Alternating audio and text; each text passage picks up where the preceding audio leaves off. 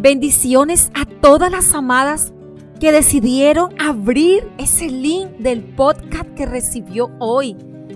Oh, qué maravilloso es saber que alguien piensa en mí, que yo soy valiosa y me envía los episodios de la temporada. Decido avanzar y no volver atrás. Amada, eres muy bendecida. Y de saber que para alguien eres muy especial, que te envía los episodios de esta temporada, decido avanzar y no volver atrás. Amada, hoy llegamos a nuestro cuarto día de esta temporada en la cual hemos aprendido lo importante que es reconocer que nuestra vida hace parte de un propósito y que para poder alcanzarlo o avanzar hacia esa meta es necesario pasar por un proceso y tomar decisiones que me lleven a un cambio. Es necesario que en el camino evaluemos cuál es el estado en que se encuentra mi proceso. Qué interesante, ¿verdad? evaluar en qué estado está nuestro proceso. Amada, recuerda que cada hecho o circunstancia que atravieses son experiencias formativas que te llevarán a sacar tu potencial, ya sea dentro de tu vida familiar, escolar o laboral. Entonces ya sabes, estás en un crecimiento personal en el cual no lo debes detener, al contrario, ese crecimiento personal es la forma en que puedes trabajar para alcanzar tus metas. ¿Estás lista hoy para trabajar en tu crecimiento personal? Porque quiero compartirte algunos tips que me han ayudado a mí durante todo este tiempo. ¿Estás lista? Porque nuestro episodio de hoy se llama Mientras caminas.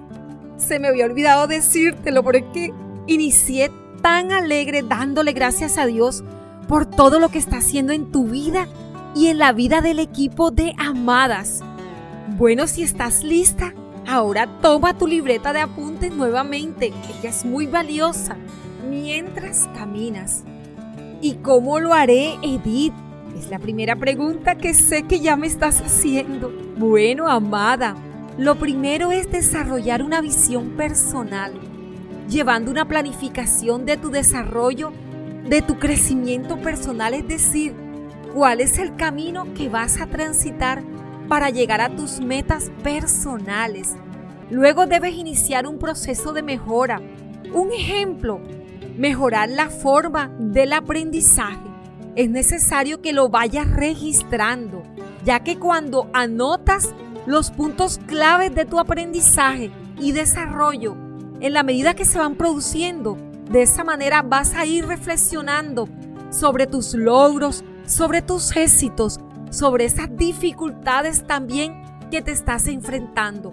Y por último, revisa y evalúa ese plan de crecimiento personal.